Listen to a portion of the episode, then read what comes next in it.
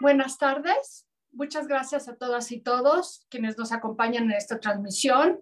Mi nombre es Lucía San Román y les doy la más cordial bienvenida a la mesa redonda Indigenización del Museo, Casos de Estudio, actividad que es parte del tercer eje temático, indigenizar o desindigenizar el museo, que se realiza en el marco del ciclo Escucha Profunda, Poéticas hacia el Mundo al Revés, que es parte de nuestro proyecto expositivo que ya terminó.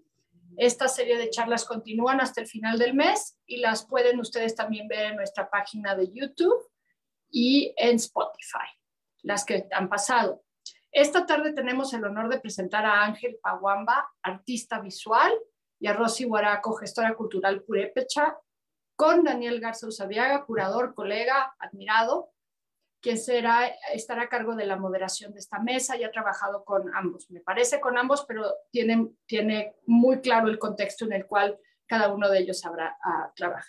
Les agradecemos muchísimo estar con nosotros a las seis de la tarde. Ya todos queremos más este, programas presenciales, pero también el Zoom ya parece ser también algo habitual que nos permite hacer proyectos y charlas y discusiones con gentes que no están en la Ciudad de México, lo cual tenemos todavía mucho de qué aprender.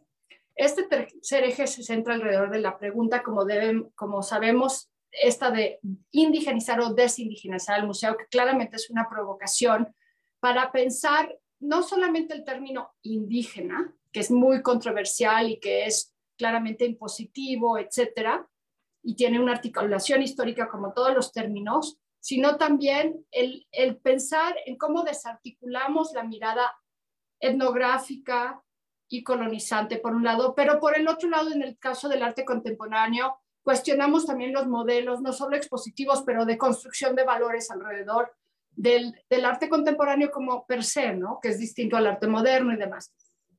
Entonces, esta cuestión no es solamente identitaria, sino es de valores y de procesos, de, de, de, de cómo pensamos o no pensamos al, museo institución, al museo edificio, al museo constituido por sus trabajadores también y por sus públicos y sus participantes, eh, cómo lo pensamos y lo repensamos, no solo para que sea más diverso y representativo, sino para que cambie el ordenamiento del mundo per se, no como una máquina del cambio sola, sino, sino en términos de estar presente para la variedad de formas de vida que no están dentro de los ámbitos ni de etnografía, antropología, arte contemporáneo, que están encarnados en otras realidades y en otras presencias. Esta serie de charlas está eh, curada por Sara Garzón, quien ha acompañado este proyecto desde un principio y, con quien estamos muy, muy agradecidos. Les voy a leer brevemente las semblanzas, empezando con Ángel Aguamba, eh, que le pedimos encienda su cámara para que lo vean a la vez que a mí. Creo que los dos debemos de estar en la pantalla a la vez, no lo sé. Ángel es licenciado en artes visuales con la especialidad en pintura por la Escuela Popular de Bellas Artes de Morelia de la Universidad Michoacana de San Nicolás de Hidalgo. Cuenta con más de 35 muestras entre individuales y colectivas en diversos foros nacionales e internacionales, sus obras representaron a Michoacán en la última emisión de la exposición regional del Centro Occidente, que itineró por los estados de Colima, Aguascalientes, Guanajuato, Jalisco, Michoacán, Querétaro, San Luis, Nayarit y Zacatecas. A la par de su producción artística, desarrolla proyectos con niños de las comunidades indígenas del estado, en las que propone las prácticas artísticas como medio para lograr la revalorización de la identidad cultural. Es autor de los murales Lucha entre aztecas y Pere, Purépechas, Fundación Fornesa Morelia, la fiesta del maíz en Baltimore, Maryland, Baltimore, Maryland, porque yo soy pocha, y principio y fin, Valparaíso. Rosy Guaraco, eh, nuestra ponente también hoy, también va a encender su camarita, es licenciada en Lengua y Literaturas Hispánicas, actualmente alumna del posgrado en Historia del Arte en la Escuela Nacional de Estudios Superiores ENES, Unidad Morelia, es originaria de Cherán. Desde muy joven ha participado en las actividades que ha aprendido su comunidad y en actividades culturales. Acompañante del proyecto Sharatakuri Huaru, perdón, perdón, palabra compuesta en lengua purépecha, que es un grito de presencia y actividad comunitaria. foro de expresión libre de intercambio y aporte solidario, donde artistas emergentes y profesionales, jóvenes y adultos, aportan a través de las artes sus propuestas con el objetivo de educar y moderar a una sociedad en procesos de cambio e innovación. Es fundadora de Cheripi, Cheri, Cherpiri.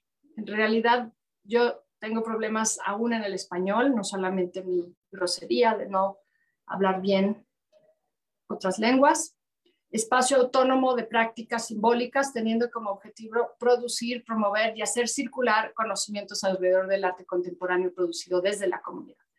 Busca construir un lugar de discusión y exposición de los proyectos artísticos de gestión e investigación donde se priorice la reflexión alrededor de la experiencia comunitaria. Y finalmente, Daniel Garza Usabiaga, que también va a encender su camarita. Este, Daniel es doctor en Historia y Teoría de, de, Arte por la Universidad de Essex. Está muy bien entrenado teóricamente, eso quiere decir. Con estudios postdoctorales en el Instituto de Investigaciones Estéticas de la UNAM. Fue curador en jefe del Museo Universitario del Chopo del 2012 al 15 y curador del Museo de Arte Moderno del 10 al 12 sus investigaciones han sido publicadas en materiales de la UNAM, el Instituto Nacional de Bellas Artes, el Getty Research Institute, el Hamburger Weinhof de Berlín y el Museo de Arte Moderno de Varsovia, entre otros. Es miembro del Sistema Nacional de Creadores de Arte. Ha ganado bastantes premios por sus libros, o por lo menos yo sé de uno que no está descrito en esta muy escueta bio.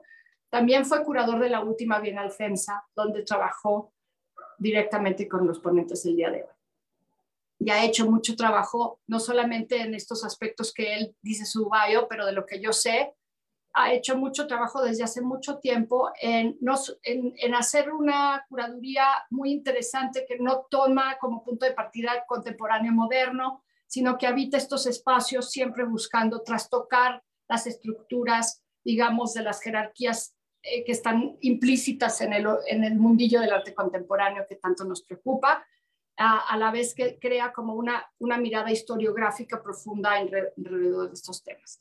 Entonces, sin más, le doy la palabra a Daniel para que él nos dé la introducción a nuestros ponentes. Gracias por estar aquí los tres, de verdad. Eh, gracias, Lucía. Gracias por la presentación y por la invitación.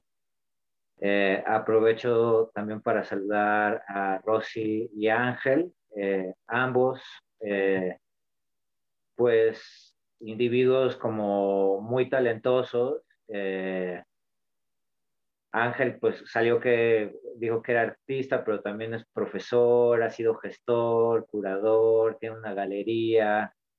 Rosy pues también es historiadora, también tiene un espacio, eh, todo un trabajo de, divulgación del trabajo que se realiza en su comunidad y pues son dos personas a las que yo admiro y estimo mucho y como dijo Lucía, pues tuve como la fortuna de conocerlos en Michoacán cuando estuve trabajando allá y pues me da mucho gusto tener esta conversación con ellos y con toda la gente que nos está viendo y reflexionar un poco sobre el museo y esta, esta intención ¿no? de desarticular eh, nuestros hábitos o hábitos generales eh, al trabajar en museos, exponer en museos, curar exposiciones en museos y ser también como público eh, en el museo, ¿no? y bueno, lo increíble de tener a Ángel y a Rosy es que además de hablar de modelos artísticos o de otros modelos artísticos eh, que podrían verse en relación a la exhibición de arte, eh, también podemos hablar de otros modelos de pedagogía y de gestión, ¿no? Entonces, eh, pues como les platicaba, pues Ángel es profesor y tiene toda una parte pedagógica muy fuerte y él nos hablará un poco de eso o parte de eso en su presentación. Y Rosy, pues es gestora, curadora y nos hablará también pues, de eso posteriormente en su presentación. Entonces, pues sin más, pues, vamos a lo bueno y primero los dejo con Ángel y luego platicamos con Rosy. Gracias.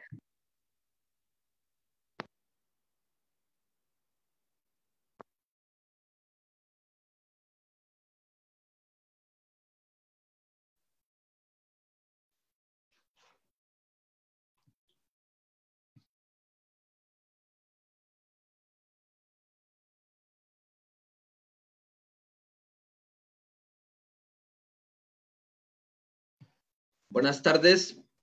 Eh, pues gracias por la invitación eh, a todos. Bien. Eh, pues mi, participación en esta, en esta charla, como bien dice Daniel, va en torno a algo que a mí me apasiona, además de la, de la actividad de pintar. Eh, esta otra actividad que realizo, el, hecho de compartir eh, lo poco, lo mucho que, sé de, de, las artes, en este caso de las artes plásticas, eh, para mí siempre había sido una necesidad el hecho de transmitir la experiencia de las artes, eh, ya sea en espacios formales o en estos espacios informales, como bien decía hace rato Lucía, en algunas de las comunidades. Eh, esta, esta necesidad eh, surge por eh, una, justamente una de las, eh, una de las este, visitas que yo realizo a, mi comunidad allá Cherán, eh, y veo cómo nuestros niños, al no tener actividades relacionadas con las artes o con la cultura, eh, pues estaban eh, como inclinándose hacia otras formas culturales ajenas a esta, ¿no? Ajenas a la comunidad, ajenas a, al pueblo. Y así es como nace prácticamente la guía, esta que les voy a presentar, la guía de ejercicios elaborados, eh, la guía entre colores, líneas y monitos.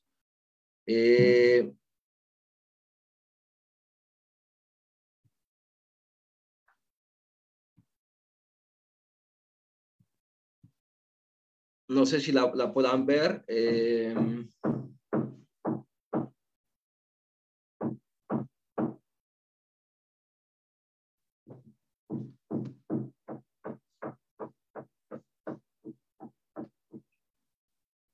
bien, a ver.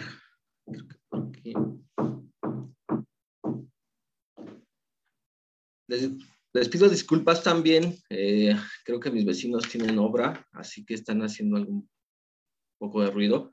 Pero bueno, eh, no sé si ustedes puedan ver eh, la guía o puedan, puedan ver la imagen.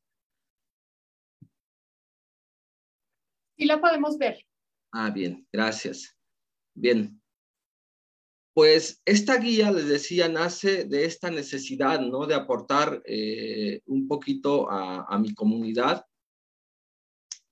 Eh, y bien, bueno, así empieza el, proceso como de investigación para lograr esta guía, ¿no? Eh, en la facultad, nosotros pues si bien somos formados, pero más bien tenemos una formación más vinculada hacia la producción de arte, no tanto hacia eh, ser profesores, ¿no? Es decir, no tenemos herramientas eh, pedagógicas para poder transmitir estas, eh, o cuando menos el conocimiento en torno a las artes plásticas.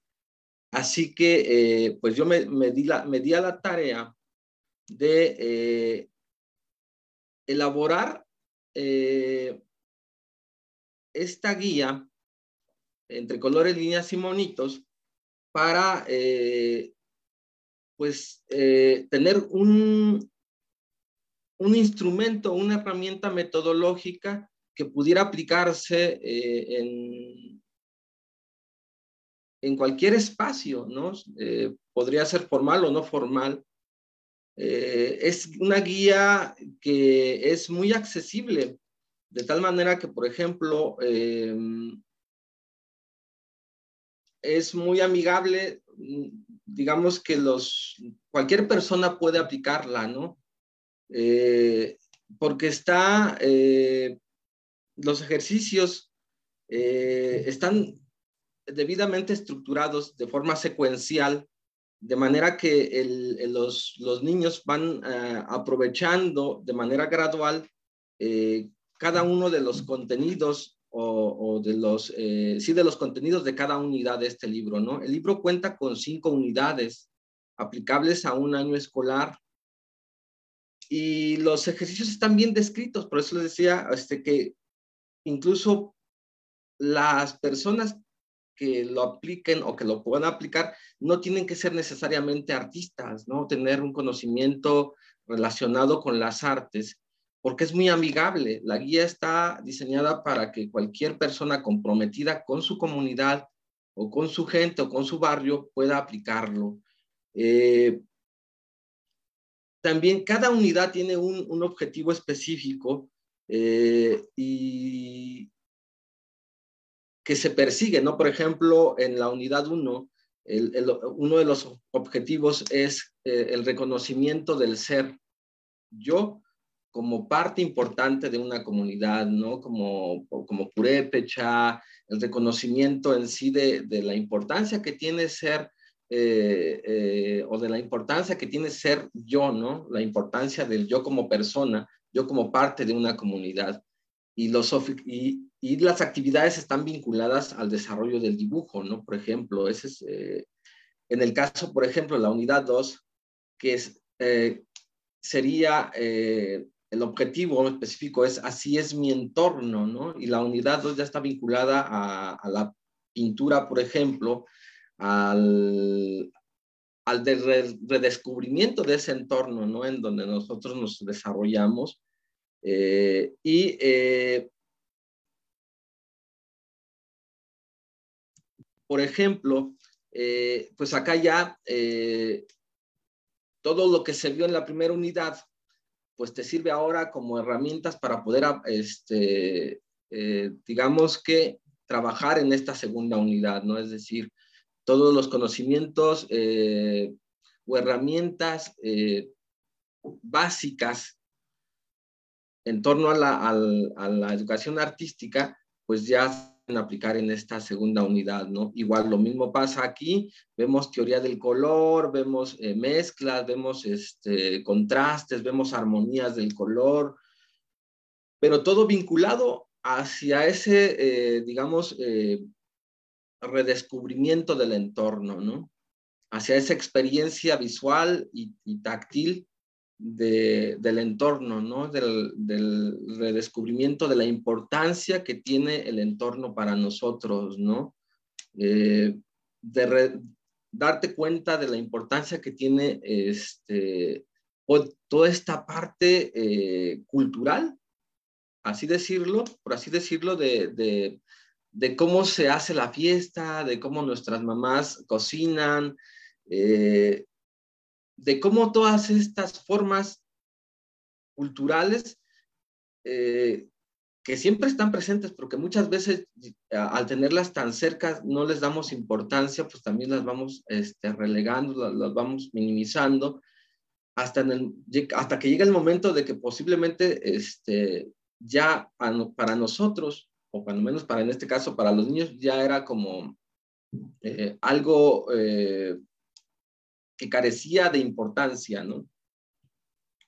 Y a través de estos ejercicios y a través de este acercamiento con la pintura, con el arte, pues nuevamente se trataba justamente de, de, hacerles ver lo importante y la importancia que tienen todos estos eh, objetos, y estas formas culturales, ¿no? Así que eh, eso es eh, la, guía didáctica. como les podríamos ver, pues aquí, por ejemplo, vienen este, pues estas herramientas eh, de las artes visuales y cada uno de estos ejercicios está completamente, completamente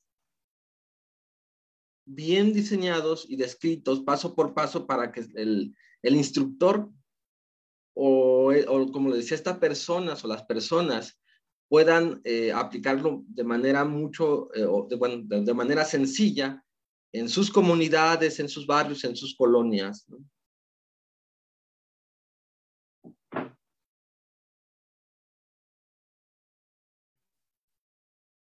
Bien, algo pasó aquí con la...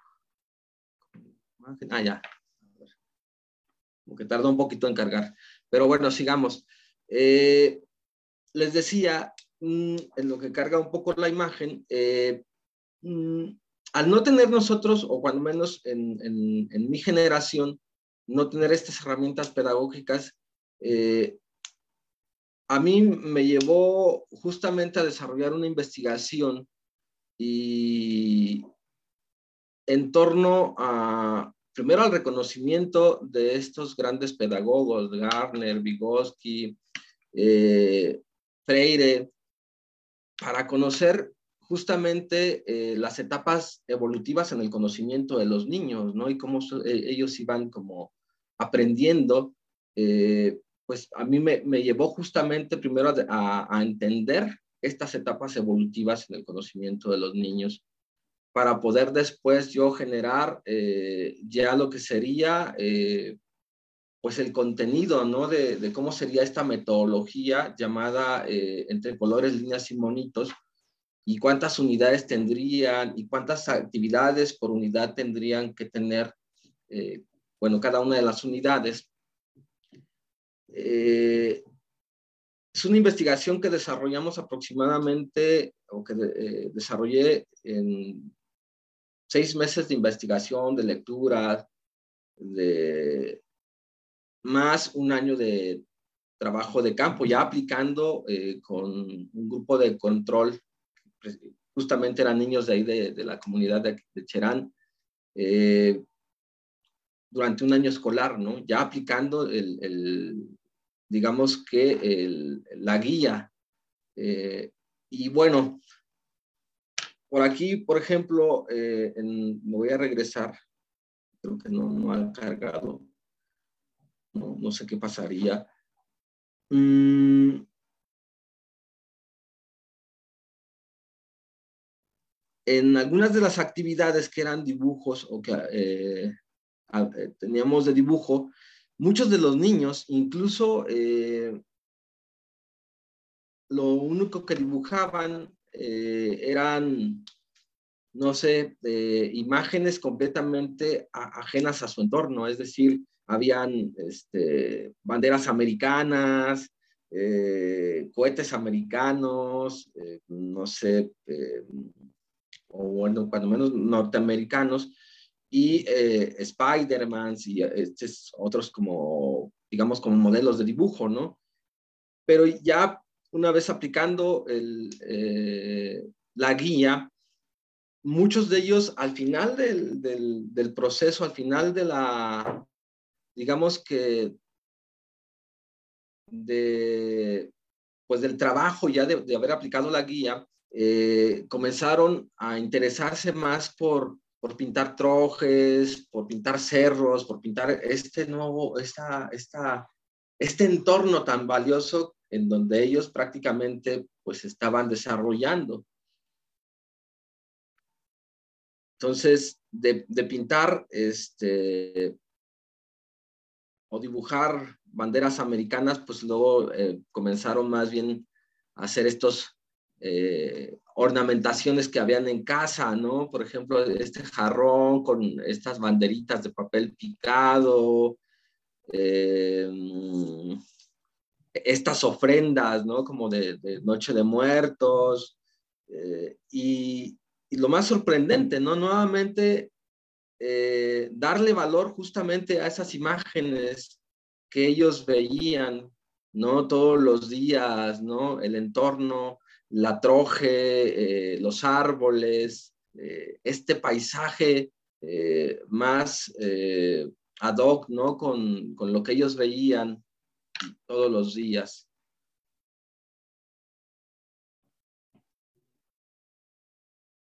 nuevamente, ¿no? Miren, eh, no sé si ustedes pueden ver acá eh, lo mismo, ¿no? Eh, bosques, vegetación, ¿no? Entonces, creo que de alguna manera el hecho de, de tener la guía y que la guía también fuera justamente trabajada con contenidos que fueran más amigables, primero para ellos también, y eso, bueno, lo tiene la parte eh, del arte que, que es eh, este conocimiento que se acerca a los niños a través de juegos, ¿no? Esta parte lúdica del arte es bien interesante eh, y cómo a través de, de estos juegos y de, del acercamiento del color, de, de los materiales en sí, pues los niños siempre estaban fascinados, ¿no? Y, siempre estábamos en diálogo, hablando de la importancia de los bosques, hablando de la importancia de las fiestas, del color de las fiestas, color de la vestimenta de las mamás, ¿no? O de, o, de otras comunidades, ¿no? Que también tienen como esta eh, indumentaria tradicional eh, muy colorida y cómo ellos se sentían muy orgullosos al momento de portarla, ¿no? Entonces, y que ese mismo, ese mismo orgullo deberíamos de sentirnos por formar parte de una cultura eh, y de, ancestral y sentirnos orgullosos de nuestros abuelos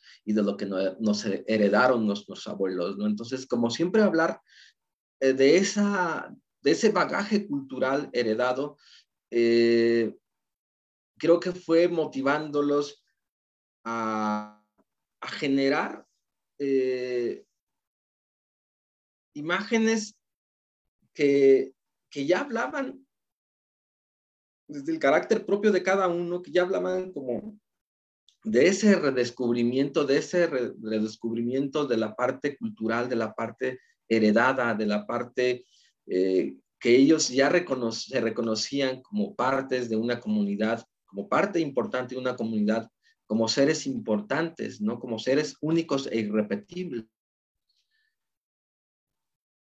Nuevamente aquí algo sucedió con, la... No sé qué habrá pasado. Pero bueno, eh, sigamos.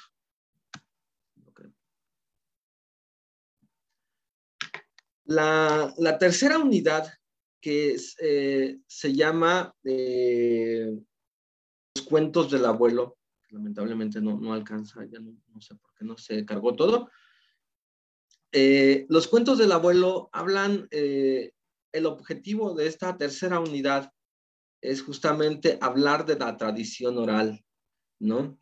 Y de los cuentos y de las leyendas que, que, nos cuentan los abuelos aquí o que, la comunidad, ¿no?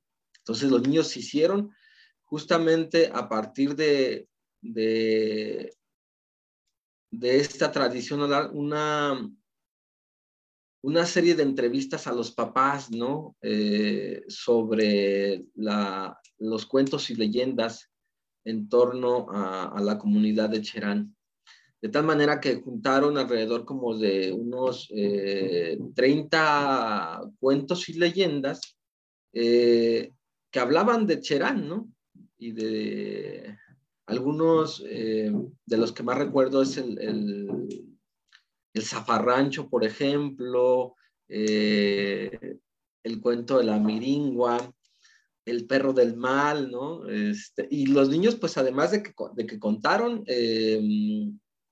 escribieron y contaron sus, sus, cuentos y leyendas, también ilustraron este libro, ¿no? Eh, que se llamó Los cuentos del abuelo, y eh, en donde prácticamente pues era como eh, el reflejo de, cómo ellos este, ven a Cherán, ¿no? con sus calles, sus casas, sus paisajes. Y lo más importante es que en esta tercera unidad, pues también hablaban de eh, estas eh, herramientas estructurales de las artes plásticas, como lo es eh, la composición, ¿no? Los tipos de composición, cómo organizar los diferentes elementos visuales dentro de un plano visual. Entonces, estas herramientas, pues obviamente también a final de cuentas les ayudan prácticamente para poder este, elaborar eh, este libro, eh, que es un libro único, eh, ilustrado y escrito a mano por ellos, en papel de algodón, 100%, 100 de algodón, el papel es liberón, encuadernado a mano, ilustrados también sobre, sobre el, mismo papel. Y es un libro tipo concertina, ¿no? Que después ya hicimos una este, pequeña reproducción que, eh, eh, y bueno, posteriormente se presentó en la ciudad de Morelia. Eh, el cuarto digamos que la cuarta unidad eh, se llama Así jugamos los niños. Y, es un, y, en esta cuarta unidad, por ejemplo, se habla ya acerca de lo que sería eh, la parte eh, táctil, la parte más volumétrica, hablamos de la escultura, y acá fue divertido porque prácticamente fue otra vez el reconocimiento eh, del entorno a través ahora de esta, de esta parte táctil, ¿no? Entonces un día salíamos todos los días a hacer recorridos por las calles, a levantar latas, a levantar pedazos de madera, piedras y empezar a armar eh, esculturas, digámoslo así, con estos eh, pues desechos.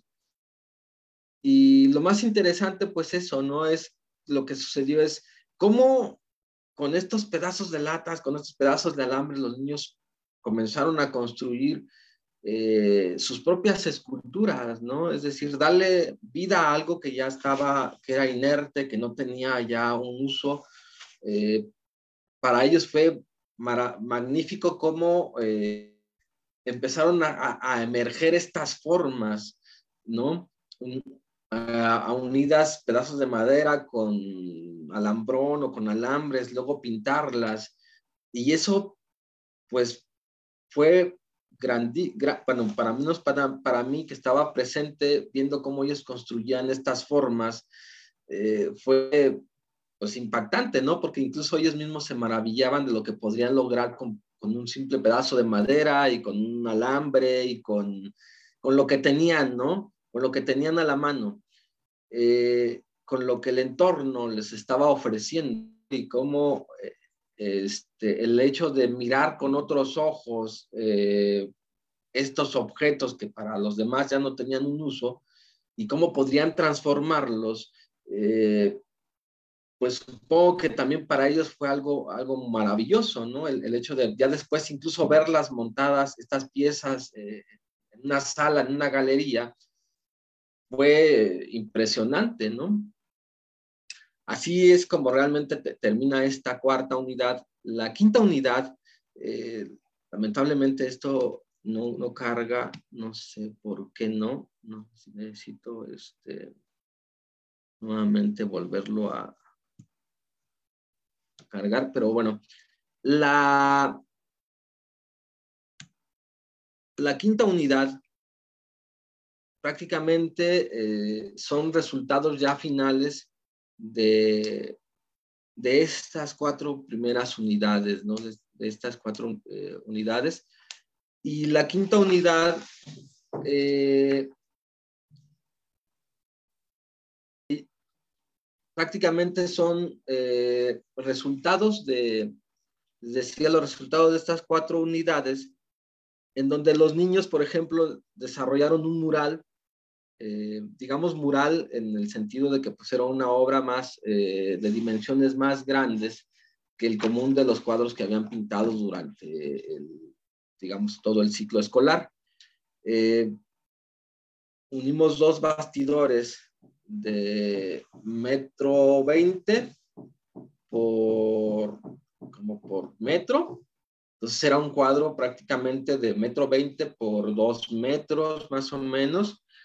Y entre todos los niños lo pintaron, ¿no? Y en este mural prácticamente se habla eh, de Cherán, de las fiestas, de cómo son las cosechas, de cómo son las viviendas, coges, eh, de los bosques, de los árboles, ¿no? del castillo, del torito y todas estas eh, elementos o formas o objetos que son utilizados en, estos ritos eh, culturales, ritos sociales. Y un pequeño corto que también este, ellos desarrollaron una historia animada en stop motion. Ellos diseñaron también toda la escenografía, todos los personajes, y pues todo el contenido, ¿no? Toda la historia en sí de, del contenido de, la historia.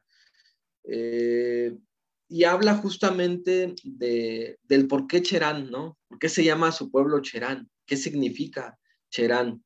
Entonces, eh, empieza justamente a narrar la historia de, que Cherán pues significa lugar de espantos o donde asustan, ¿no? Y entonces justamente eh, pues de eso habla justamente la, historia y es eh, como pues una historia muy cortita, prácticamente eh, a lo mejor dura unos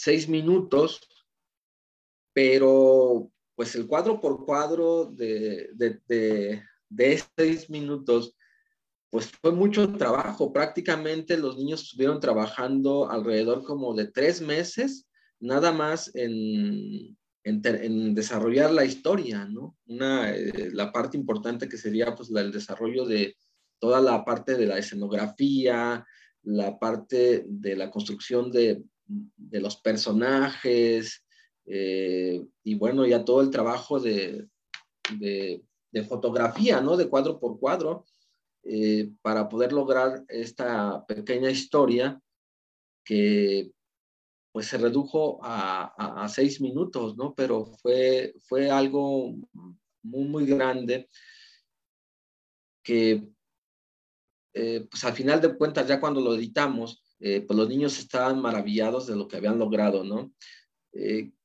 vale la pena mencionar que de los 20 niños que teníamos, solamente lograron terminar eh, prácticamente la mitad. Muchos de ellos desertaron eh, porque algunos migraron a otras ciudades, otros los eh, propios papás, este, pues ya no, no, este, no los dejaron ir porque tenían otras actividades ayudaban a sus papás en los talleres de carpintería o con actividades del hogar. Así que de estos 20, eh, pues de los 10 que terminaron, eh, pues ahora en un primer este, acercamiento con ellos, cuando iniciamos el, ciclo, cuando aplicamos el, digamos que una encuesta acerca de qué es lo que querían ellos eh, hacer de su vida, pues muchos en esta encuesta decían, pues lo primero que decían era cumplir 15 para poderse ir a los Estados Unidos, ¿no? Después de aplicar la guía y de, y de pues estar ahí con ellos, volvimos a hacer la misma encuesta y pues muchos de ellos ya habían cambiado su, su forma de, de, ver el mundo, ¿no? Y su forma incluso de, de expresar los sueños y, de las ganas que tenían de hacer otras cosas, ¿no? Entonces muchos de ellos querían ser eh, maestros, doctores, eh, ingenieros, eh, y bueno, pues cambió completamente su, su mundo y pues ahora muchos de ellos están estudiando para arquitectura, bueno, uno de ellos uno de ellos está en Bellas Artes, uno de, 12 creo que son como profesores, están estudiando para profesor. una de ellas creo que está este, en arte y patrimonio cultural. Y bueno, digamos así que pues creo que casi o ninguno se fue a los Estados Unidos, ¿no? O sea, no, no eh, cambió, creo que su forma de, de como les digo, de, de, ver su propio mundo y los sueños que tenían para consigo, ¿no? Eh, cuando terminamos el ciclo escolar, eh, montamos una pequeña exposición en la, ciudad de Morelia, incluyendo pues, este, pues todo lo que ellos habían desarrollado acá, el libro, los dibujos, las pinturas, eh, eh, la animación. Y invitamos a algunos profesores de, la Facultad de Artes, eh, llamamos a los medios, y la verdad es que los chicos estaban maravillados. Muchos de ellos ni siquiera era la primera vez que salían de la comunidad, no habían estado en la ciudad y estaban completamente sorprendidos, ¿no? Por la atención, eh, les conseguimos hospedaje, alimentación y la verdad es que fue eh, todo muy positivo, ¿no?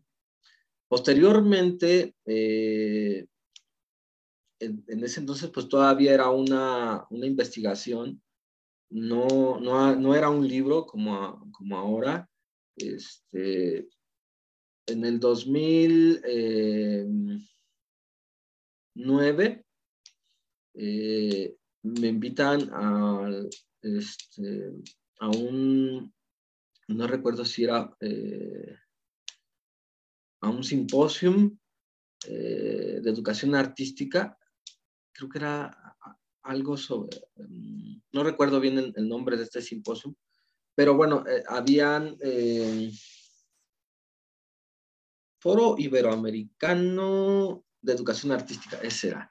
Eh, presentamos esta, la, la, investigación y habían incluso varios otros este, proyectos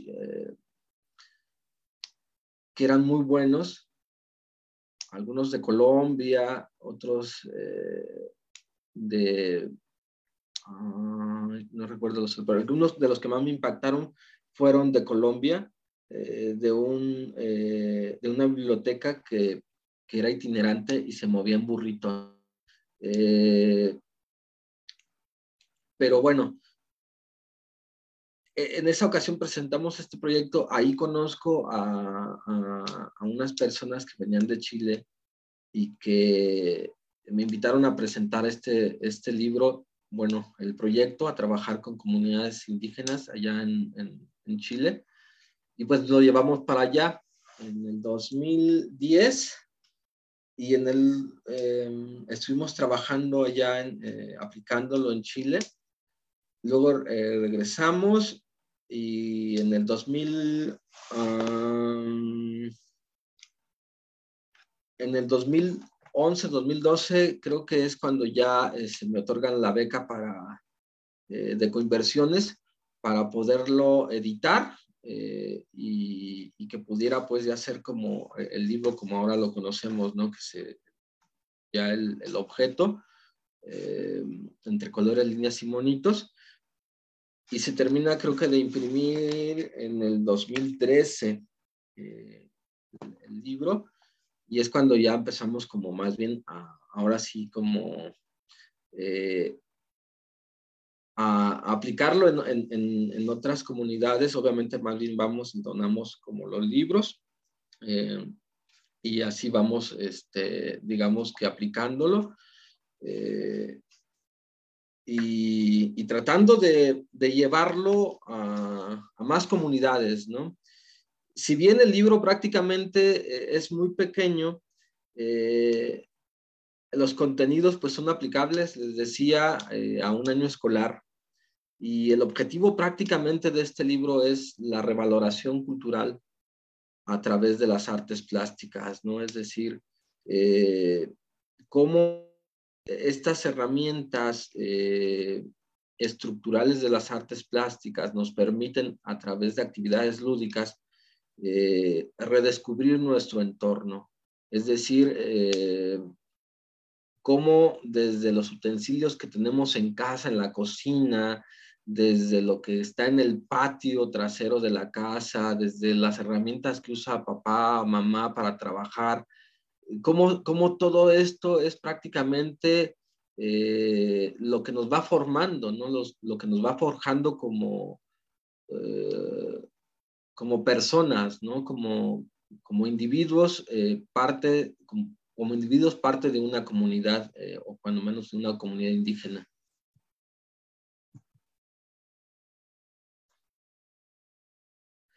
Bien, pues aquí termino, perdón.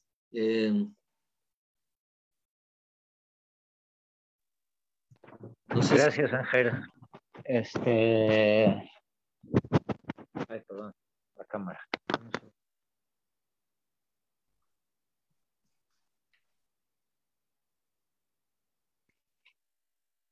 Ya, perdón.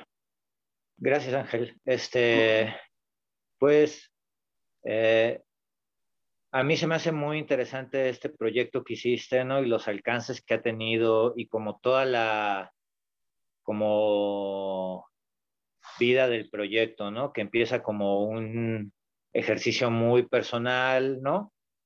Eh, donde creo que hay muchos temas involucrados en este como reconocimiento del entorno que tú hablas, ¿no? O sea, una parte como, por ejemplo, eh, una conciencia como ecológica, ¿no? Por un lado, de utilizar lo que hay, de darle como una segunda vida a los objetos, eh, también toda una parte como de trabajo colectivo, comunitario, en hacer juntos una animación, un mural, ¿no? Eh, todo también un planteamiento pues que tiene que ver con imaginarios simbólicos, ¿no? Y cómo se van heredando y transmitiendo muchas veces a través de como fenómenos plásticos, fenómenos artísticos, ¿no? Eh, o sea, y a partir de esto, como pues es un proyecto que lo puedes empezar a presentar en foros de difusión y te llevan a conocer a otras experiencias, ¿no? Fuera de México, hasta que finalmente puedes como publicarlo y editarlo, ¿no? Entonces como una historia, a mi parecer, pues muy bonita del desarrollo de un proyecto, ¿no? Que conlleva muchas cosas. Eh, igual te hago una pregunta que igual la respondemos, o sea, ahorita puede presentar Rosy y tú la puedes pensar un poco y al final ya la platicamos mientras que escuchamos a Rosy. Eh, pero después de todas estas experiencias con este proyecto y el viajar y compartirlo, eh, ¿qué harías? O sea, si hicieras algo parecido hoy en día, ¿qué cambiaría? ¿Qué tanto cambiaría eso? ¿No? Eso pues te lo dejo ahí si quieres al ratito cuando termine Rosy lo platicamos. Me parece bien. Y bueno, pues ahora me gustaría eh, dejarlos con Rosy Guaroco, eh, que eh, así como Ángel eh, nos hizo favor de compartir su experiencia en una parte de pedagógica y educación, y toda una propuesta como fenomenológica, por decirlo de alguna forma, ¿no? Sobre cómo ver y entender la realidad. Ahora, pues Rosy nos va a compartir sus experiencias en la parte de curaduría y gestión. Gracias, Rosy. Hola, muy buenas tardes a todos. Primeramente, agradecer a, Lucía y a Sara y al Laboratorio de Arte Alameda por la invitación de, poder compartir la palabra desde aquí, desde, mi comunidad y mi quehacer aquí. Y pues un gusto también estar compartiendo con la charla con Daniel, con Paguamba, que son este, conocidos voy a empezar a hablar un poco de cuál es mi experiencia en la gestión y en la curaduría y cómo empecé a relacionarme con los temas de arte y cómo empecé a involucrarme este, eh, desde un contexto comunitario. Voy a compartir pantalla.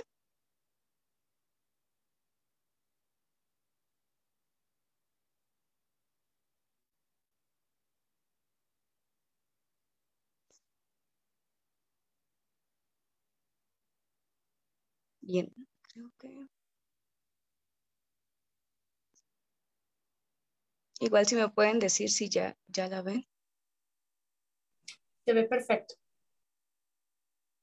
Bien, voy a empezar a hablar este, de mi primera exposición que, en la cual hice una curaduría. Igual entender el contexto de Cherán o trabajar desde Cherán, eh, aún la comunidad no entiende los conceptos de curaduría o de qué es ser artista dentro de la comunidad. Entonces, esta fue mi primera este, exposición que, que hice y que gestioné. Salió en este momento, fue justamente cuando comenzó la pandemia. Entonces, la pandemia nos hizo repensar qué, qué, es, qué, qué se estaba haciendo con el arte desde, desde la comunidad. Si bien teníamos un, tenemos un foro de expresión que se llama Sharatari Cuaricua que desde 2015 se viene haciendo presente eh, en el espacio público con la intervención de muros de gran formato. Sin embargo, pues también se vienen organizado ya exposiciones colectivas en Casa de Cultura. Entonces después llega la pandemia y decido hacer la curaduría de, una exposición que se llamó El cuerpo como territorio. El cuerpo como territorio eh, es una propuesta curatorial que explora las identidades y narrativas a través de la investigación enraizada en la fuerza colectiva de las mujeres cuando se expresan, cuando se expresan en colectividad. Este proyecto es una forma de seguir resistiendo, vivir en un, en un cuerpo y en un espacio territorial. Eh, cuando pensé en este proyecto, eh, salió la convocatoria de PAC, del Patronato de Arte Contemporáneo, entonces se, se dio el apoyo para realizarlo pero iba iniciando la pandemia, entonces busqué la forma de que se montaran o se, montaran las piezas en los cuatro barrios de la comunidad, en el, espacio público. Voy a presentar unas fotografías de cómo se montaron cada una de las obras de las, de las artistas, eh, de las cuales me acompañaron María Sosa, que es de Morelia, Carmen Jacobo, Wendy Rufino, Betel Cucue, que es la, hasta ahorita la única mujer de aquí de Cherán, artista, porque la mayoría son hombres, Nuria Montiel de Ciudad de México, Rosario Martínez de Oaxaca y Florencia Grisenti de Chile. Bien, la curaduría se hizo en espacios. La pensé así, cuando una vez que se instalaron las piezas o en la museografía, se pensó cómo voy a colocar cada una de las piezas, porque tenía muy fuerte relación de, con, con, con, la relación de mucho, porque ese año se cumplían 10 años por la defensa de los bosques, el aniversario, que era este, lucha que iniciaron las mujeres. Entonces, eh, esta pieza es de María Sosa. Entonces, esa, esa pieza la instalé en un espacio que para mí se me hace súper importante en la comunidad, que es el tianguis este, tradicional, pero en el cual en esa parte del tianguis, eso, ese, ese, fue en, en, en, verano, es cuando pues es la temporada de lluvias y entonces hay hongos, eh, hay este, plantas que se van a cortar al bosque y que las vienen a vender las mujeres al mercado. Entonces, esta pieza me remitió mucho y me, eh, se me hizo muy especial porque la pieza era remedio para el, para el cuerpo maltratado. En esta parte venden plantas medicinales, las mujeres se congregan ahí, es un punto de encuentro donde pues conversan. Entonces, esta pieza, de alguna otra forma, si yo veía que tal, este, las piezas se montaron ahí, duraron ahí, duraban dos horas y nosotros hacíamos registro y estábamos ahí observando cómo se acercaba la gente. Entonces, algunas mujeres se acercaban a preguntar qué era. Eh, entonces, era como este remedio que cura este, los malestares, porque sabemos que fuertemente en la comunidad de Cherán todavía hay mucho machismo. Entonces, para mí esta pieza es súper representativa e importante por la forma y donde está colocada, ¿no? Porque es un espacio importante de las mujeres. Luego busco más espacios de llevar, este, los, como les comentaba, Cherán está dividido en cuatro barrios y esta pieza es de Carmen Jacobo. Esta la, eh, esta la busqué, bueno, se instaló en un puente, un puente que une dos barrios, que une el barrio primero y el barrio cuarto. Y esta pieza representa, este, del artista, son recolecciones de objetos que encuentra en el bosque en su caminata diaria matutina. Entonces se acercaba a la gente, igual los niños observaban, este, y esta justamente ella la llamó este, mi territorio, porque es la forma de, de cómo ella se relaciona de su lugar de origen, de donde es, y cómo encuentra objetos este, en sus caminatas diarias.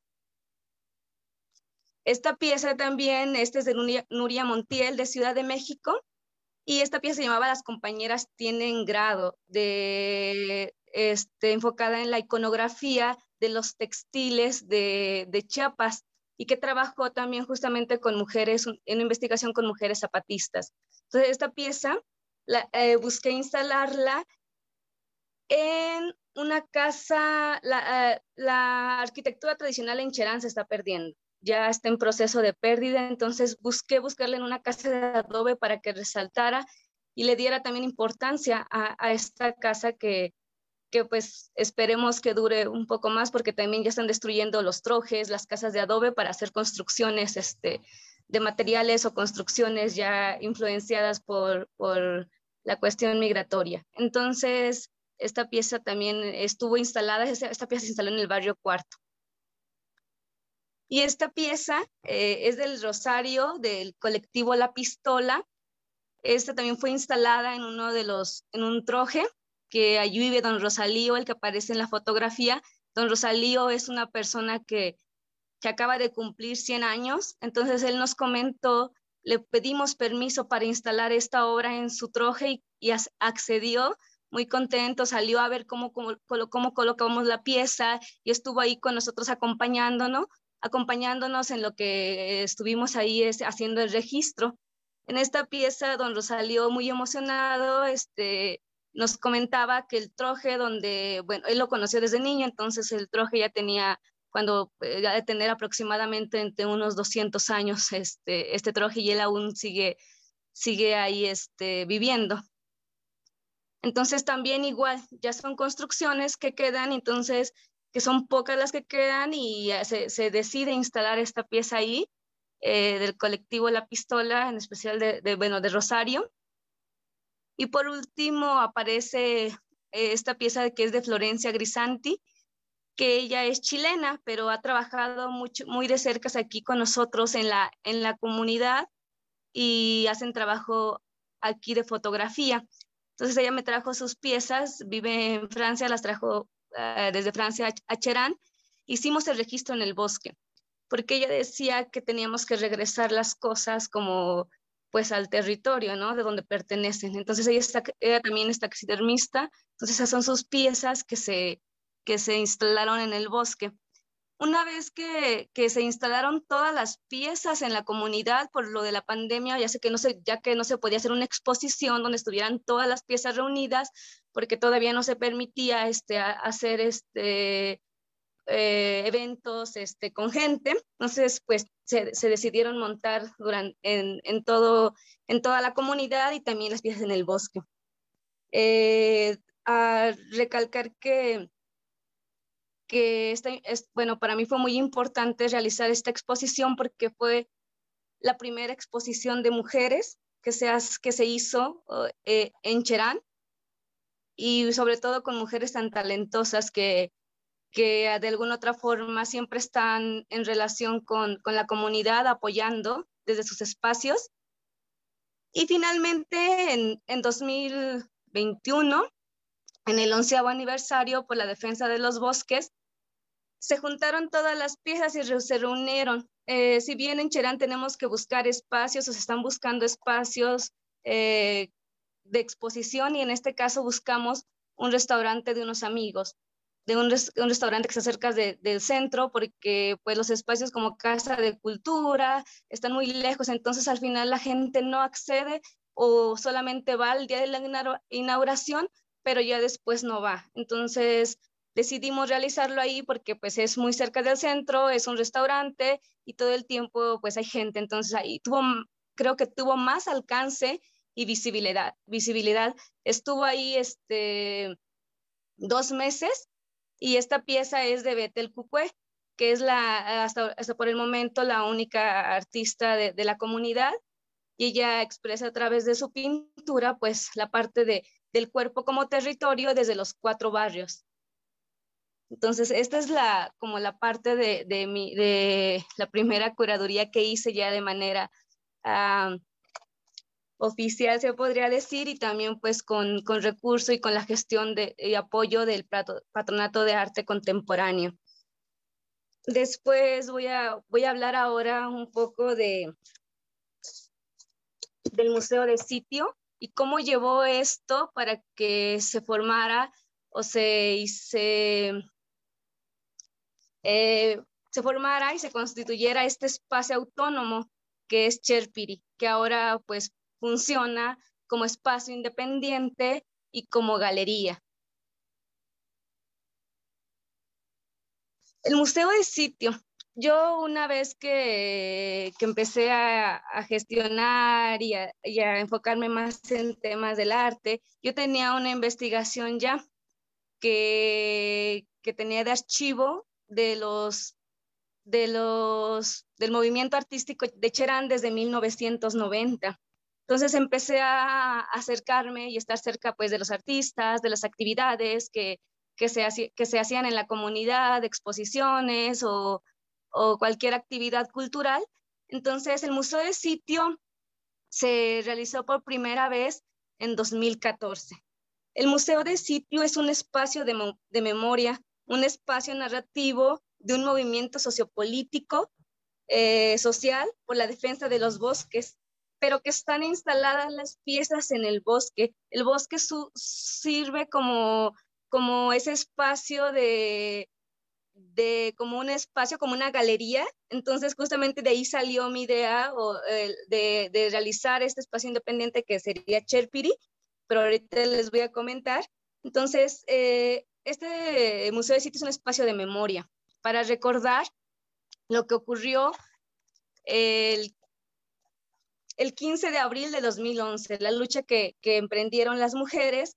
Se llevan las esculturas, yo les digo esculturas ahora, son los carros que usaron los talamontes para saquear la madera. Entonces, el 2014, este, los artistas de Cherán eh, deciden llevar estas piezas al bosque. Lo que robaron, lo que cuando eh, son piezas quemadas, que se, bueno, que se quemaron durante la madrugada del 15 de abril, y después los artistas deciden llevarlas al bosque. ¿Qué se van a hacer con los carros que estaban regados alrededor de la comunidad? Ellos dicen, vamos a llevarlos al bosque como manera de sacrificio, o hacen como una, yo lo leo de esta manera, una ofrenda al bosque después de que estos carros robaron este, hectáreas de madera y ahora están y se están siendo consumidos por el bosque. Este museo de sitio son seis carros, siete carros que están, que están configurados y están esparcidos en el bosque. Eh, estos fueron, fueron intervenidas y ahora, por ejemplo, esta, donde está el niño sentado en la parte de arriba, esa, esa pieza es de Alain Silva y él remite como si antes esa caja se llevaba pues la madera, ahora protege un, un árbol y esta pieza es de Francisco Guaroco, esta manera de sacrificio como sacrificado el, el, el carro. Entonces, este, a partir de ahí fue como, como surgió, ¿no? Como decir, bueno, e, es una galería o un espacio en el bosque.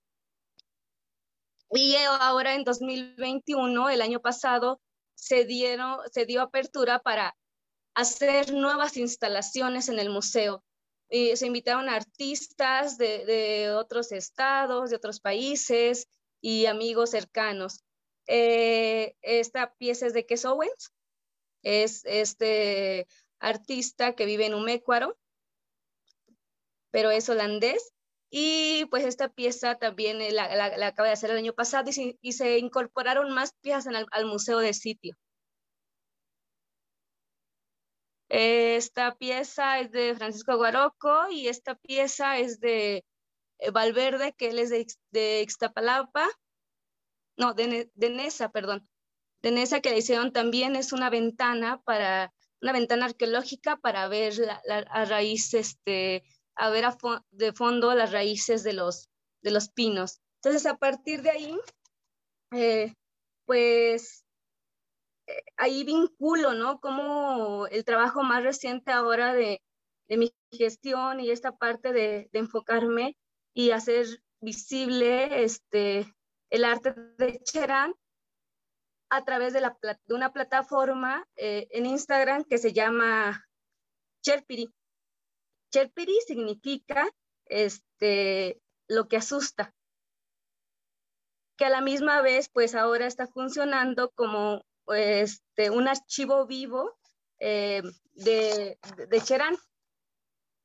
Entonces, para mí, el ponerle Cherpiri fue encontrarme con esta parte de conexión ancestral y mágica de lo que significa Cherán. Cherán significa lugar de sustos. Entonces, este, voy a platicar un poco de qué es Cherpiri, cómo surge. Cherpiri es un espacio autónomo de prácticas simbólicas, teniendo como objetivo producir, promover y hacer circular conocimientos alrededor del arte contemporáneo producido desde la comunidad, Buscamos construir un lugar de discusión y exposición de proyectos artísticos y de gestión e investigación de archivo, donde se priorice la reflexión alrededor de la experiencia comunitaria. Si bien una vez este, platicando con un amigo que también es artista, que es Salvador Charicata, pensábamos y hablábamos de decir, vamos a hacer un espacio autónomo este, en Cherán, que sirva como galería para que se le dé difusión y promoción y tengan este, difusión y reflexión y hablemos sobre la experiencia y toda la investigación que se ha hecho en Cherán en torno al arte y juntar este, pues, investigaciones y, charlamos y platicamos. Entonces, bueno, eh, surge así, así Cherpiri.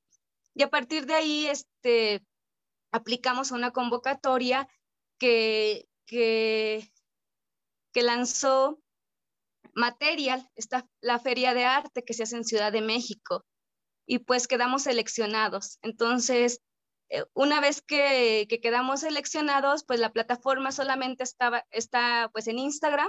Ahora ya este año eh, se va a abrir el espacio físico en Cherán.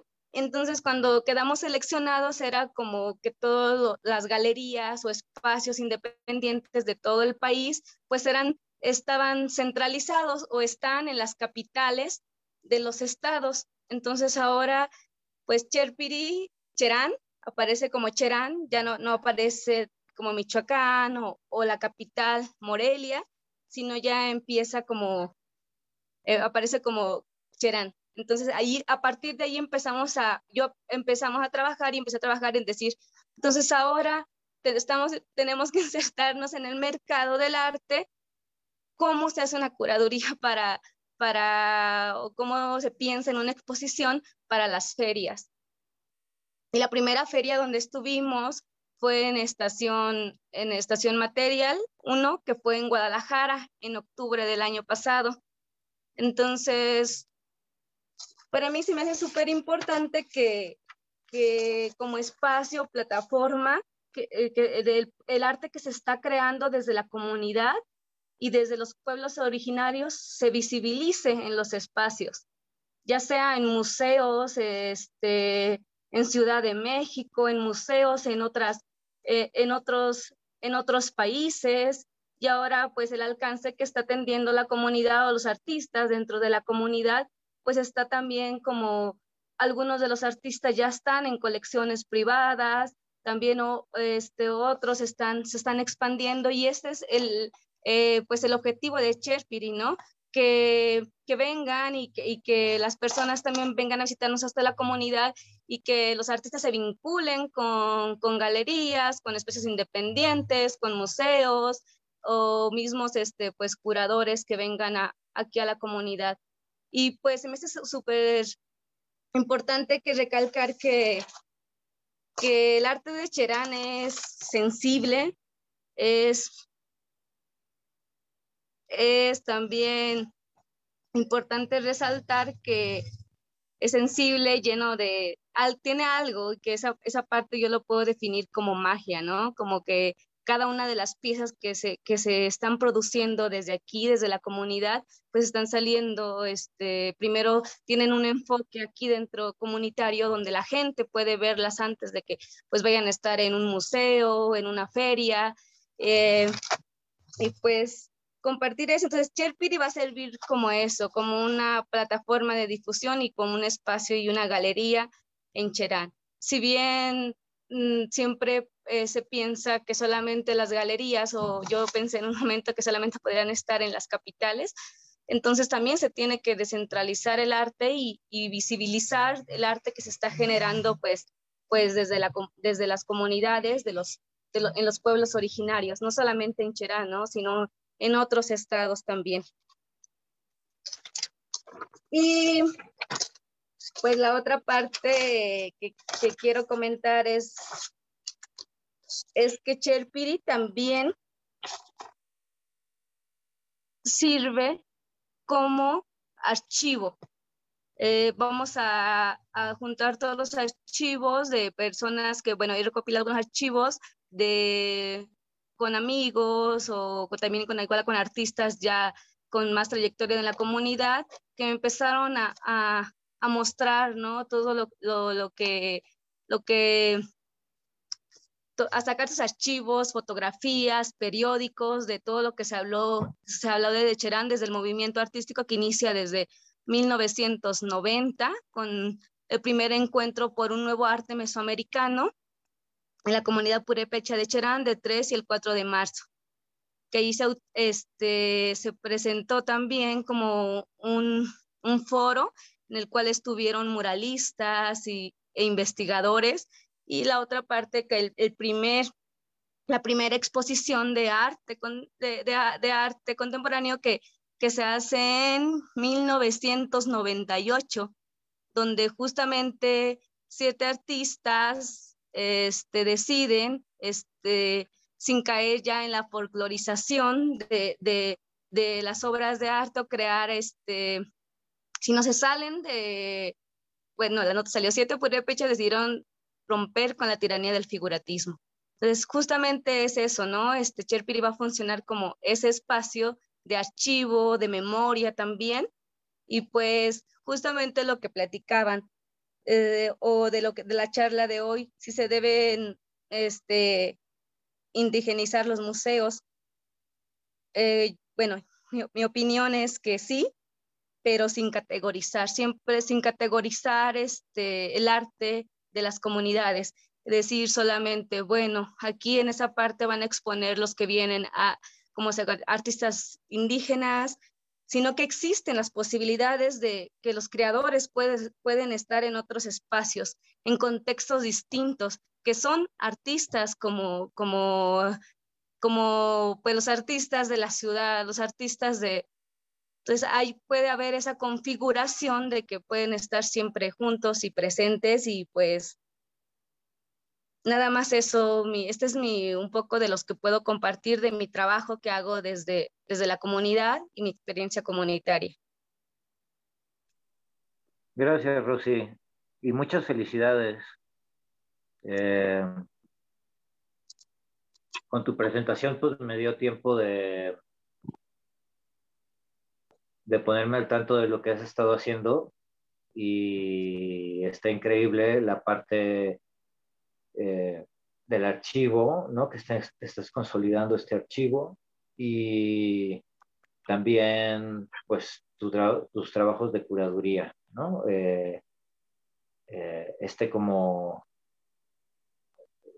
una curaduría donde como que se resalta como el sentido público, ¿no? Del arte, no solamente como de la exhibición, ¿no? Sino eh, el momento de compartir ideas, ¿no? Ese encuentro, las primeras percepciones, este, reflexionar sobre el entorno, eh, cuestiones desde que van desde el medio ambiente, la importancia del bosque, hasta, pues sí, cuestiones que tienen que ver con revalorizar la arquitectura ¿no? y, las construcciones eh, tradicionales. Muchas gracias, Rosy. Eh, antes que nada, y eh, quería ver si no hay una pregunta o un comentario que venga desde afuera.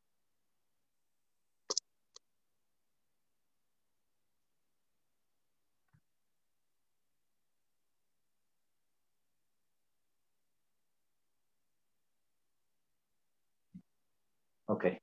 Bueno, entonces, eh, pues no sé si Ángel quiere contestar la pregunta que le planteé eh, al momento que terminó.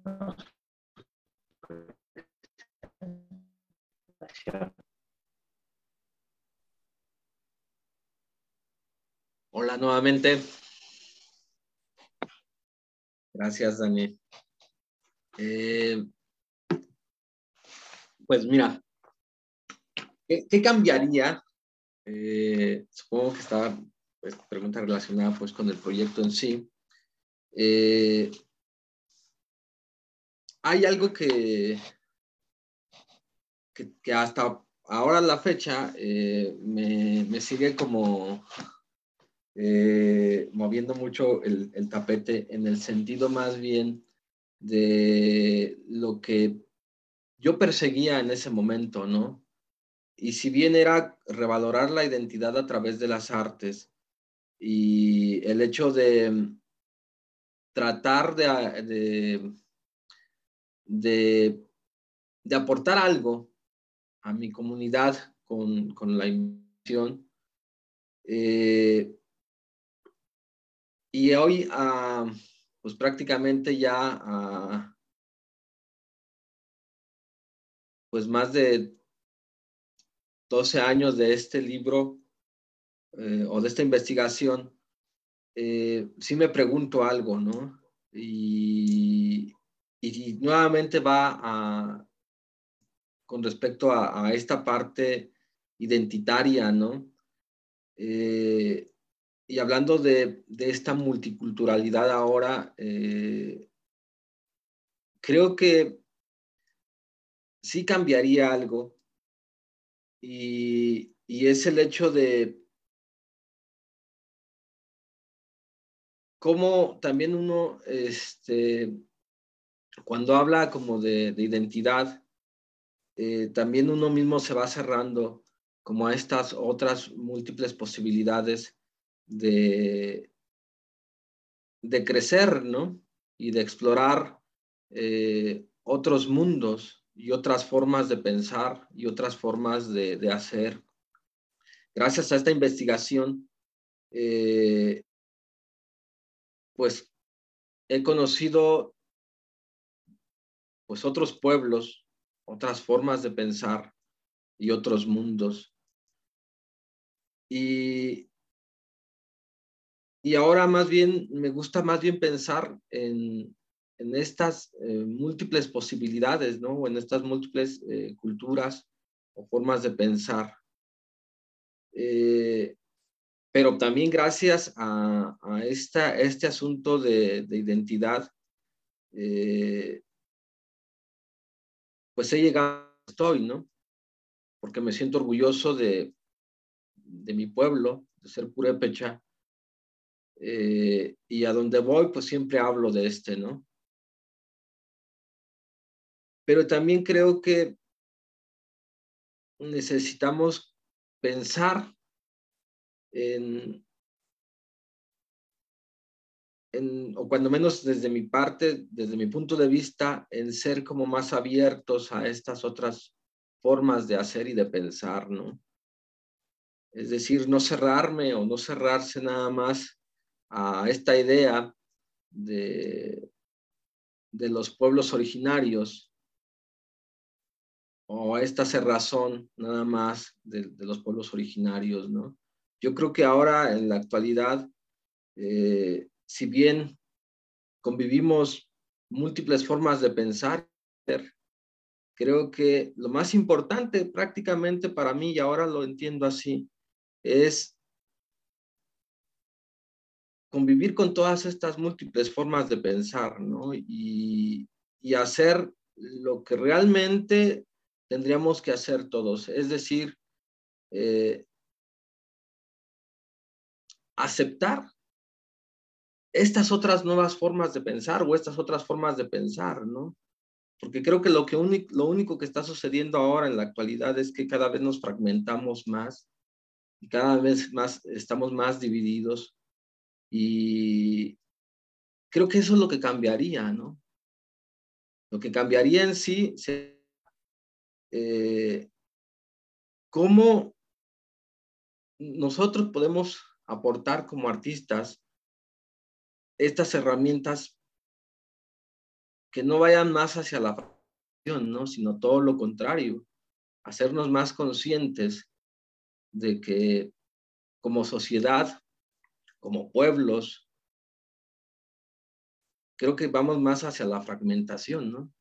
Entonces, creo que eso es lo único que cambiaría. Eh, y también, pues la verdad es que no cambiaría en nada el asunto de, pues de seguir haciendo lo que hago, ¿no? De compartir eh, y, de, y de seguir este, pues compartiendo lo, poco, lo mucho que sé de las artes plásticas, que la verdad es que no hay otro momento más feliz de mi vida que, el momento de estar dando la clase o dando clase, al igual que disfruto pintar, ¿no? O hacer grabado o hacer escultura. En fin, a final de cuentas, creo que el arte me ha dado muchos beneficios y muchos este, ratos muy felices, ¿no? Así es. Gracias, Ángel. Este, Rosy, una pregunta. O sea, tú eres eh, pues una gestora muy joven, ¿no? Y probablemente cuando estabas muy joven en tu infancia o en tu adolescencia, te tocó esta experiencia artística, comunitaria, pues muy vital que sucedió en Cherán, ¿no? Y que dio pies a proyectos como el Museo de Sitio o los, eh, las reuniones anuales que hacen de artistas de, pues de todos lados para realizar como murales públicos, ¿no? O sea, ¿cómo crees que todo esto influyó en, en tu generación, ¿no? O sea, en ti, o sea, si esto tuvo que ver como para el desarrollo de tus intereses en lo que haces actualmente, si lo ves como en otros eh, de tus contemporáneos. Eh, y del mismo modo, si tú sientes así una, o sea, en este sentido, una diferencia entre Cherán y probablemente otras comunidades que están en la meseta.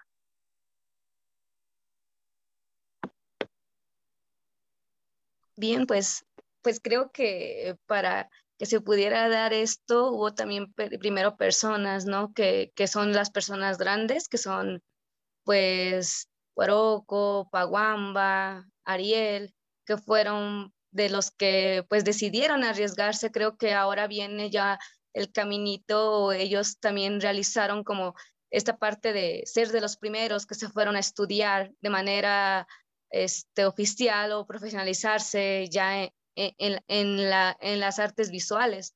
Entonces creo que, que sí influyeron mucho en mí eh, para yo acercarme a esto, porque como, como, comentaba desde pequeña siempre estuve involucrada o siempre iba como a talleres, cursos de verano, pues recuerdo también que eh, pues yo, yo era muy joven cuando pues algunos de los talleres los daba Paguamba, los daba los daba este Guaroco, y pues hay este, gente que está creando desde otros espacios, ¿no? Justamente ya nuestra, nuestra generación o la nueva generación de artistas este, más jóvenes, pues también tienen otra apertura. Eh, si bien estamos, están creando desde la comunidad, pero también están, eh, tienen otra apertura hacia mirar de, manera distinta ¿no? el contexto de, de, la comunidad. Y sí, en la nueva generación creo que hubo un sentido de reeducación. eh, a partir del movimiento del 2011, que, eh, que nuevamente muchas cosas se estaban perdiendo, como ya lo comentaba este, Paguamba en su, en su manual, eh, muchas cosas estaban perdiendo, ¿no? Uno tal vez ya no quería regresar a la comunidad por la violencia que se estaba viviendo en esos años, pero justamente fue esto que dio un parteaguas para que las nuevas generaciones y las generaciones que vienen atrás de nosotros, pues ahora estén interesadas en, en, en, crear y en estar ya profesionalizarse de manera en, en las artes. Entonces, creo que ha sido un camino que, que ellos también han abierto desde, desde aquellos años y que tal vez a ellos les costó más trabajo que, que ahora a las, a las nuevas generaciones. Gracias, Rosy. Pues bueno, eh, Lucía quería participar para poner una pregunta final para ustedes. Entonces, eh, Ay, perdón, no sé qué pasa con la cámara. Bueno, ya. Eh, entonces, bueno, ahí está Lucía. Yo aprovecharía nada más ya para, o sea, para decirles que ha sido un gusto platicar con ustedes y me dio mucho gusto verlos a ambos. Entonces, ya, dejo a Lucía.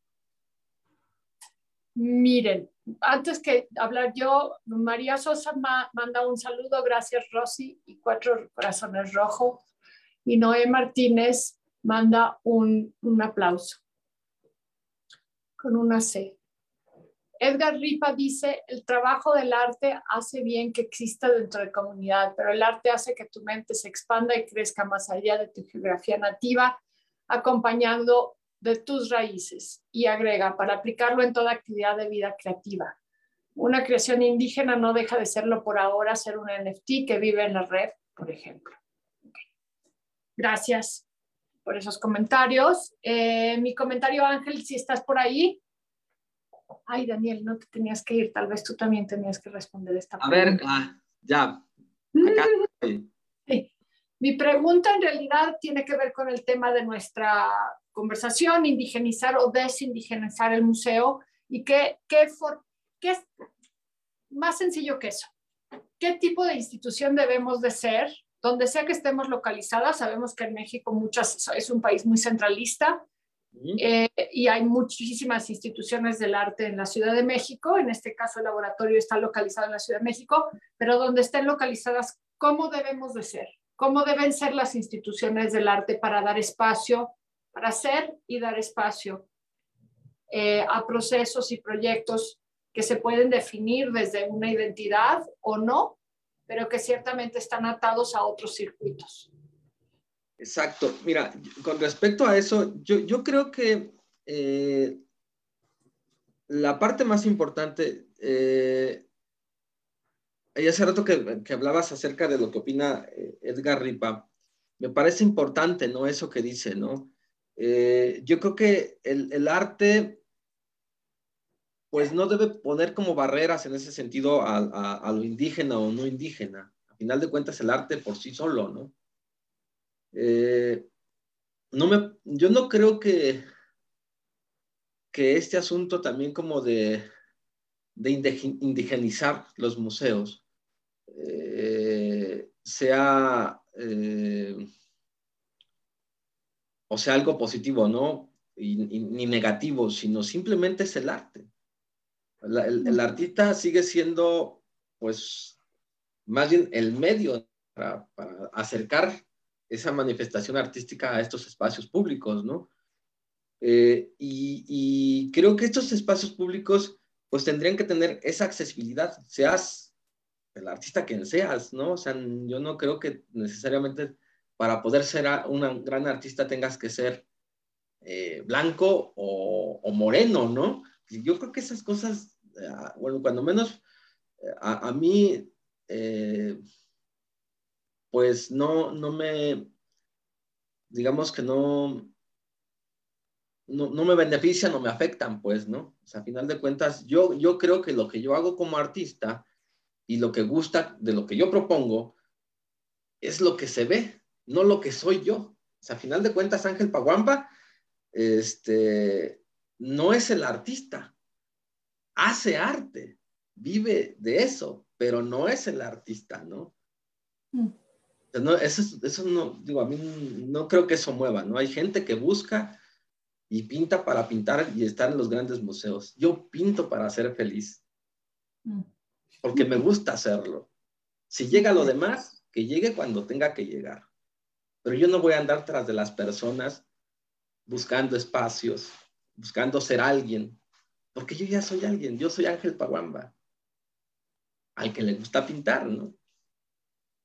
Con respecto a la accesibilidad, creo que esos espacios deberían ser accesibles, sí, inclusivos también, pero no poner etiquetas, el no indígena o el indígena, ¿no? Yo creo que esos espacios están ahí justamente con, con estos objetivos, ¿no? Para difundir el arte. Y para llevarlo al resto de la sociedad deben de ser accesibles en ese sentido, porque también creo, ponemos un ejemplo con un amigo, ¿no? Como cuando el arte conceptual llega a un pueblo, pero el resto del pueblo no va a entender el arte conceptual. Y entonces se vuelve arte muy elitista, porque nada más lo van a entender estas grandes eminencias intelectuales del arte, y el resto del pueblo, ¿qué? Nos olvidamos de ellos. Nos estamos marginando. estas instituciones deberían ser accesibles en ese sentido, ¿no? Deberían tener esos espacios didácticos para no, para no olvidarnos del resto de la gente, del resto del pueblo, para no ser estos intelectuales que también tienen su mundito aparte, pero también nos olvidamos del resto de los, del resto de los demás, pues, ¿no? Yo creo que el arte también debe olvidarse como de estos egos, ¿no? De esta búsqueda, ¿no? Sino simplemente hacer arte porque realmente nos gusta hacer arte. Disfrutamos de eso, pero también hay que disfrutarlo compartiéndolo con aquellos a donde el arte no llega tal vez, ¿no? Y enseñarles a vivir del arte o a vivir con el arte, ¿no? Que tiene que ver mucho más con un asunto de, de, de este estado como horizontal, ¿no? Donde todos tendríamos que tener acceso al arte, ¿no? Y los museos deben salir también allá afuera, ¿no? Muy bien, muy bien. Rosy, para cerrar, tú tienes la última palabra, Rosy. Hola Lucía, pues primeramente pues nuevamente agradecer por la invitación y pues a todos los que nos estuvieron acompañando y escuchando. Y justamente lo, que comentabas del nombre de la charla, ¿no? Si se deben indigenizar los museos o no, como comentaba yo, yo creo que no se tiene que categorizar de decir esto es arte indígena, eso tiene que estar aparte, esto es arte este, latinoamericano, tiene que estar aparte, sino se tiene que, que, que insertar como todos son artistas, son creadores simplemente, y pues se tienen que, que insertar en los espacios y se tienen que ganar espacios donde tal vez antes no era contemplado el pueblo, las creaciones que se están generando desde los pueblos originarios o de que se están generando desde otros espacios, ¿no? Porque también hay artistas que realizan este, que no están en las comunidades, pero son de las comunidades y están en, en ciudades, están en, en otros estados, en otros pueblos, entonces, más bien es eso. Ese sería mi, único aporte, que si en algún momento se llegara a crear o como los espacios de ustedes que tienen los museos, pues que se crea pues algo enfocado sin caer en la folclorización, ¿no? Sin, sin caer en la, en la, folclorización simplemente de los pueblos. Y que haya pues una investigación y un respeto hacia los mismos artistas. ¿Y tú como gestora qué necesitas, Rosy? Como curadora. Voy a insistir. Este, pues pues no sé, creo que la, eh, mi, actividad que yo he realizado, o ya sea como gestora o, curadora, siempre he tratado también de tener un acercamiento a la comunidad, ¿no? Estar en contacto con la comunidad, estar en, en contacto con, pues sí, desde, desde mi trabajo y desde mi quehacer ser partícipe de, todas las actividades que también, este, porque además de, ser gestora, que tal vez en la comunidad no se, no, se conoce como eso, no se reconoce esta parte de, ah, tú eres gestora o eres curadora, sino soy una comunera más que aporto desde mi quehacer, eh, pues mi experiencia, ¿no? Soy partícipe de una comunidad, vivo aquí y estoy participando en todas las actividades que, que realiza mi comunidad también. Muy bien. Pues nada, muchísimas gracias y gracias al público que se mantuvo. La charla estuvo excelente. Muchas gracias por, por estar con nosotros.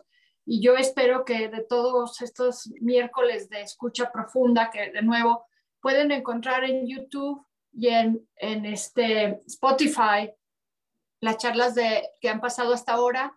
tenemos la, la esperanza, bueno, el deseo, vamos a ver qué pasa pero de hacer un libro de todo esto y también de generar otros tipos de plataforma de plataformas para el futuro de este proyecto Escucha Profunda que queremos que dure por lo menos eh, en lo que se vuelve caladas a la carroza.